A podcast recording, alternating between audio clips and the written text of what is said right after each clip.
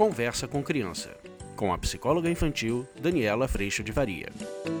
Oi, gente, tudo bem? Eu sou a Daniela Freixo de Faria, psicóloga infantil, e hoje eu vou falar com vocês, responder a muitas perguntas que vieram nos últimos vídeos de como é que a gente lida com as crianças pequenas no momento da frustração. Vamos falar sobre isso?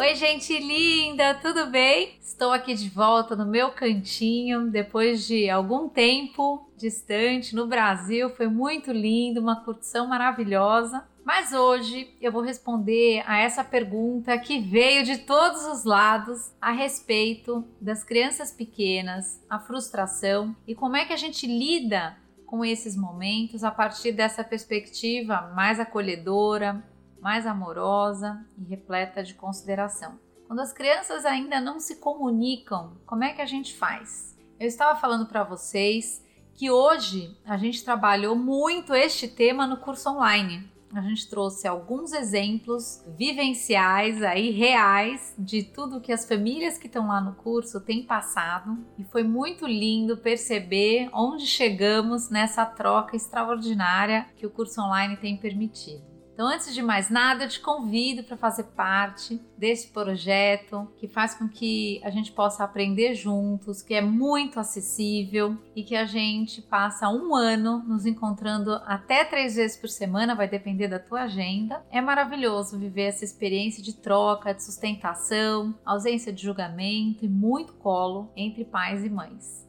Acredito que a gente está realmente construindo uma forma muito amorosa de lidar com momentos como esse que a gente vai falar hoje.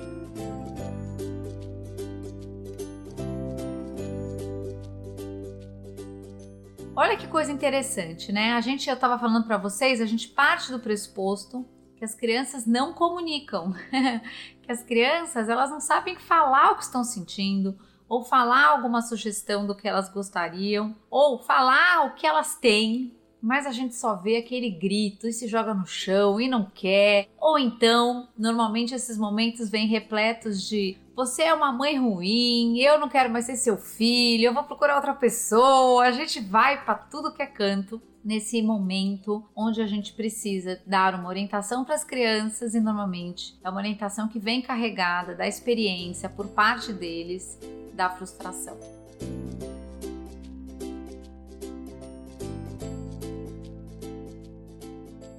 Eu vou trazer para vocês primeiro o convite para a gente perceber que a comunicação das crianças pequenas, e eu estou considerando crianças pequenas até por volta de 4 anos, quando a comunicação começa realmente a ganhar mais vocabulário e mais condição da criança perceber a si mesma. Mas ok, crianças de 2 anos, 3 anos, 1 um ano.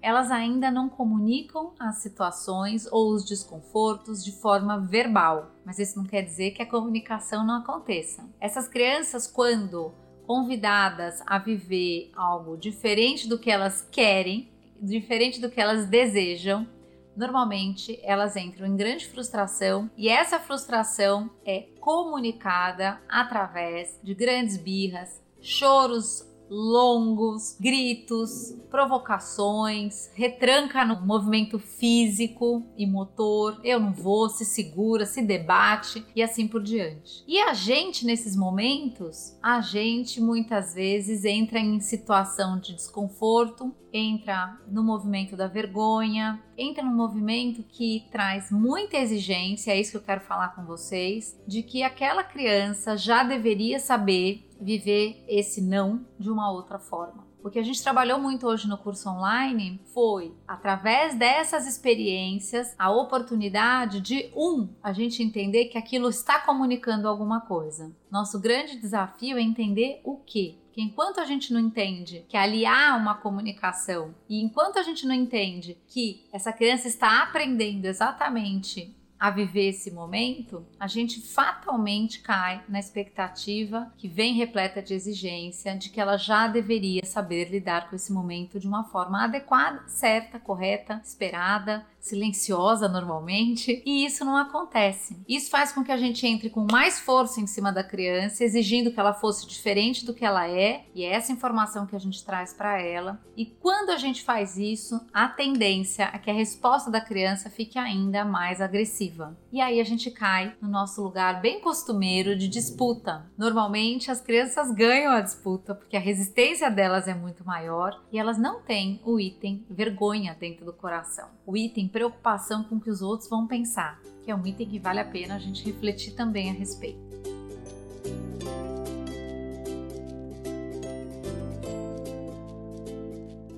Então, o que, que a gente pode fazer? Quando a gente entende que este choro, este colapso que está acontecendo ali é comunicação, a gente pode tirar da frente a forma como essa comunicação está acontecendo e buscar o disparador disso. O disparador disso normalmente é uma frustração, algo não acontecendo do jeito que essa criança está ou quer, principalmente com crianças menores. Por quê? Porque neste momento da vida eu me enxergo através do desejo que eu tenho. Eu sei quem eu sou através do é meu, do eu quero agora, eu sei muito o que eu quero. E nesse querer eu vou me percebendo nesse mundo de convivência. Na hora em que a gente pode tirar, essa, é, no curso eu chamei de cortina de fumaça, é, tá bem enfumaçado, às vezes tá bem escuro, mas se a gente ficar lidando com a cortina de fumaça, a chance da gente conseguir sair desse momento, principalmente sem que saia violência de dentro de nós, fica mais difícil. Então o nosso desafio, grande desafio é a gente tirar esta cortina de fumaça, ou seja, tirar a nossa atenção de toda esta gritaria e buscar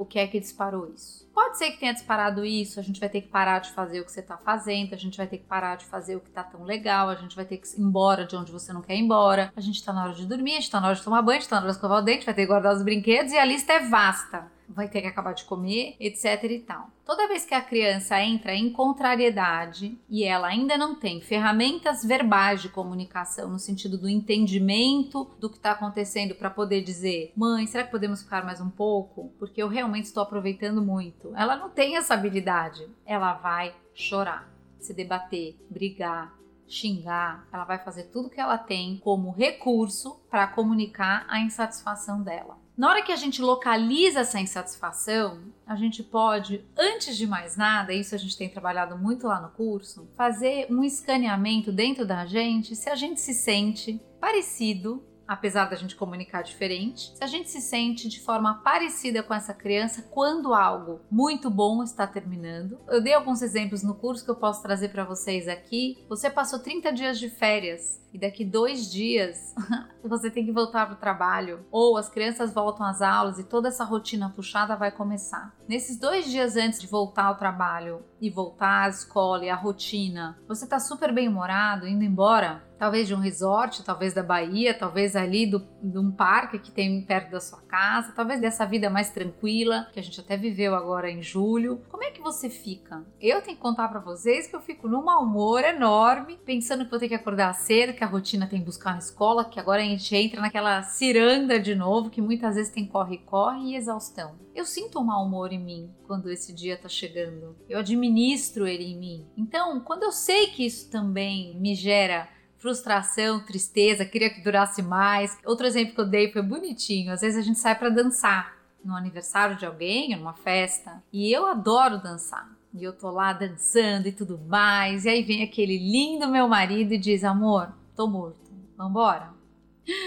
Gente, parece criança indo embora de festa sem pegar lembrancinha. Eu faço um escândalo, brigo com ele? Não, mas eu entro em consideração. Eu tento ver com ele se a gente pode ficar mais quatro músicas. E aí a quinta é uma música incrível. Aí você insiste mais um pouco. Aí chega uma hora que eu vou ter que, nessa negociação, ir embora e considerá-lo na exaustão que ele tá. Por quê? Porque eu também sei que quando eu tô exausto, eu também quero a mesma coisa. E a gente vai entrando em sim consideração e respeito. A criança, ela vive exatamente este momento. Ela não quer ir embora, ela quer mais do que tá bom, ela quer mais do que tá gostoso. Ela não quer sair da televisão para ir tomar banho ou de uma brincadeira para ir tomar banho, mas quando ela tá no banho, ela não quer sair do banho para fazer outra coisa, porque o banho também ficou bom. E a gente, quando percebe que esse lugar existe em nós também, mas a gente está realmente hoje, uns ficam de mau humor, outros ficam de cara feia, mesmo adultos, outros choram de exaustão, cada um vai lidar com isso da melhor forma que pode. A gente pode entender que, tirando toda essa gritaria, ali tem alguém que queria mais do que tá bom. Tem alguém ali que gostaria de perpetuar o tempo nessa experiência que tá vivendo, que gostaria que fosse do jeito dela. Eu também quero que seja do meu jeito. Você provavelmente é em casa também. Tanto é que a gente quer tanto do nosso jeito que no momento de chilique dos nossos filhos, de birra crônica, a gente quer que eles ajam de outra forma, do jeito que a gente quer que eles ajam.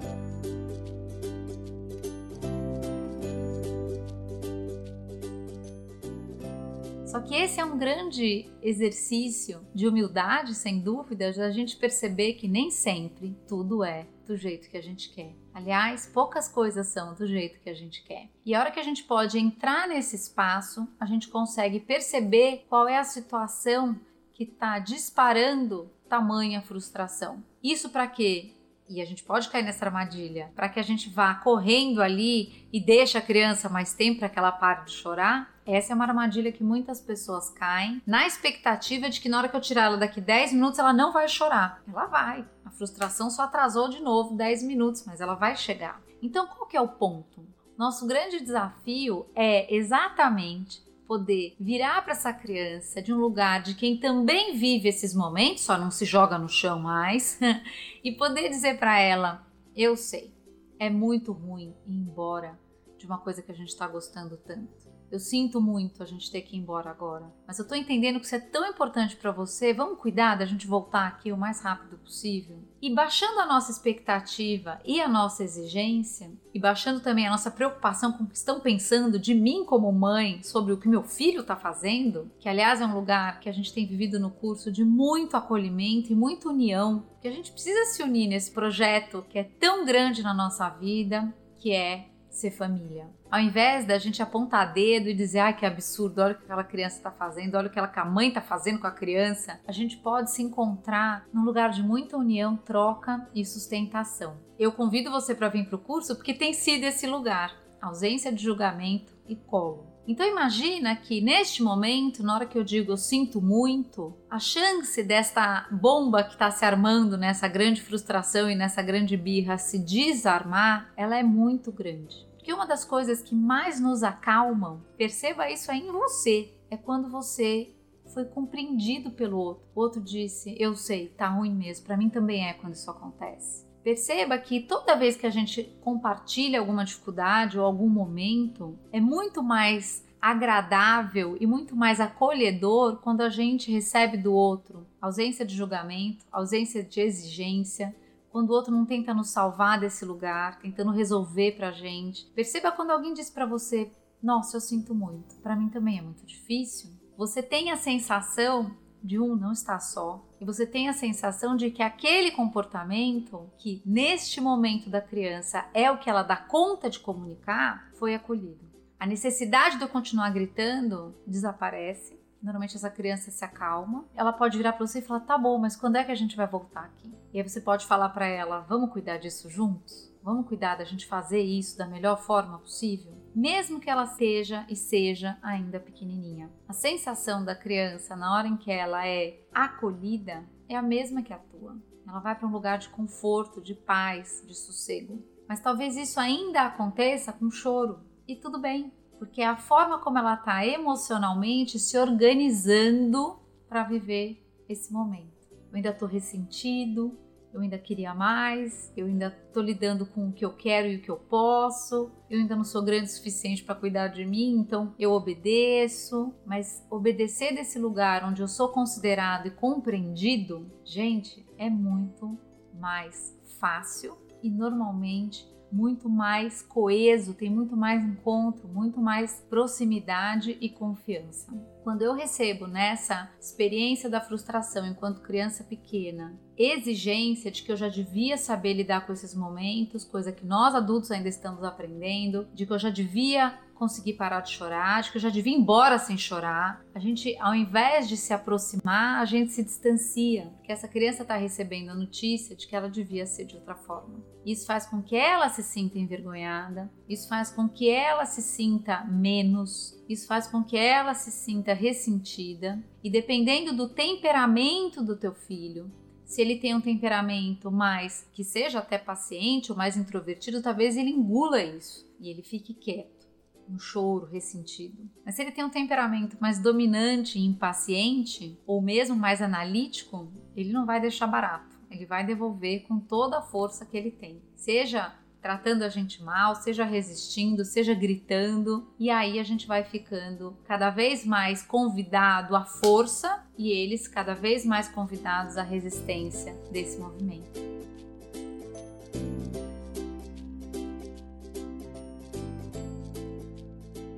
Vez que a gente pode sair da expectativa e entender que ali há uma oportunidade, uma experiência acontecendo que é uma grande oportunidade de aprendizado, a gente pode sair dessa cortina de fumaça que é todo esse grito e choro e poder tocar as crianças nesse momento, dizendo: Eu entendo, é difícil mesmo a gente ir embora. Mamãe também sente assim. Muitas pessoas me perguntam nessa hora, e lá no curso hoje isso aconteceu, mas Dani, tem horas que quando a criança está chorando um monte desse jeito, ela não está ouvindo. Às vezes o acolhimento ele vai ser um pouco depois, e às vezes isso pode acontecer com você dizendo: Eu sei, tá muito ruim aí para você, mas eu não consigo falar com você assim. Eu vou esperar você se acalmar. Só que eu estou numa espera acolhedora. Eu não estou numa espera que deixa a criança sozinha ou que ignora a criança nesse momento porque ela já deveria ser de outra forma e como não é, você não quer saber. Não. Essa é uma espera de sustentação, de eu estou aqui para te ouvir.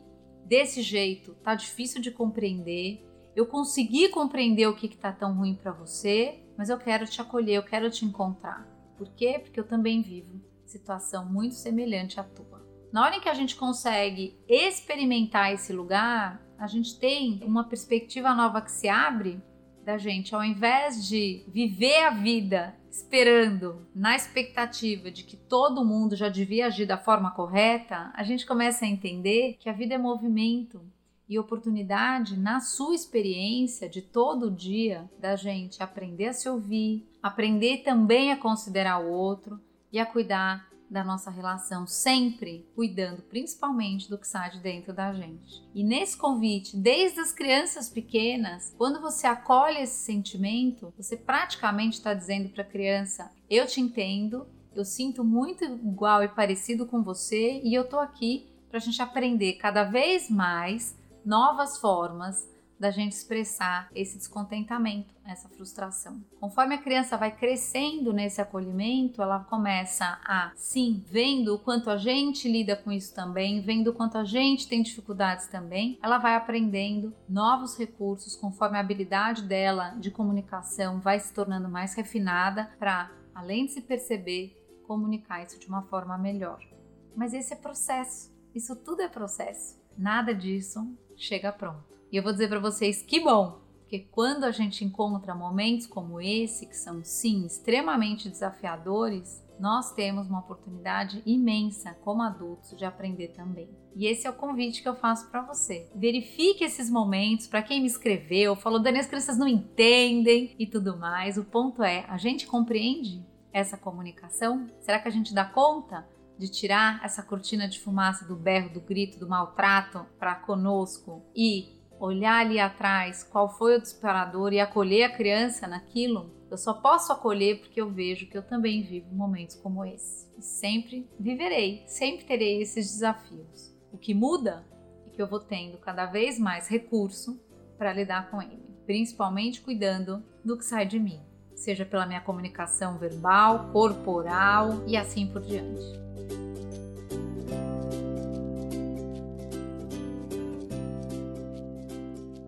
Espero que eu tenha respondido. Ele ficou um pouco longo, mas eu espero que eu tenha respondido a pergunta de quem me escreveu no último vídeo, falando: e as crianças pequenas, como faz? Mas principalmente que você tenha percebido o convite para a humildade de se colocar no lugar de quem está aprendendo, de quem não precisa, não tem que garantir que tudo funcione de maneira perfeita. Isso não é possível. E quando a gente vai para esse lugar de humildade, a gente consegue novos caminhos e novas conexões com os nossos filhos, familiares, maridos, esposas, que nos colocam num lugar de muito mais satisfação, encontro e a vida vai ficando, por incrível que pareça, muito mais tranquila. Eu agradeço a Deus em primeiro lugar, toda a paz no meu coração, toda a alegria e todo o amor dentro da minha imperfeição de todo dia e agradeço demais a tua presença aqui. Um beijo, tchau!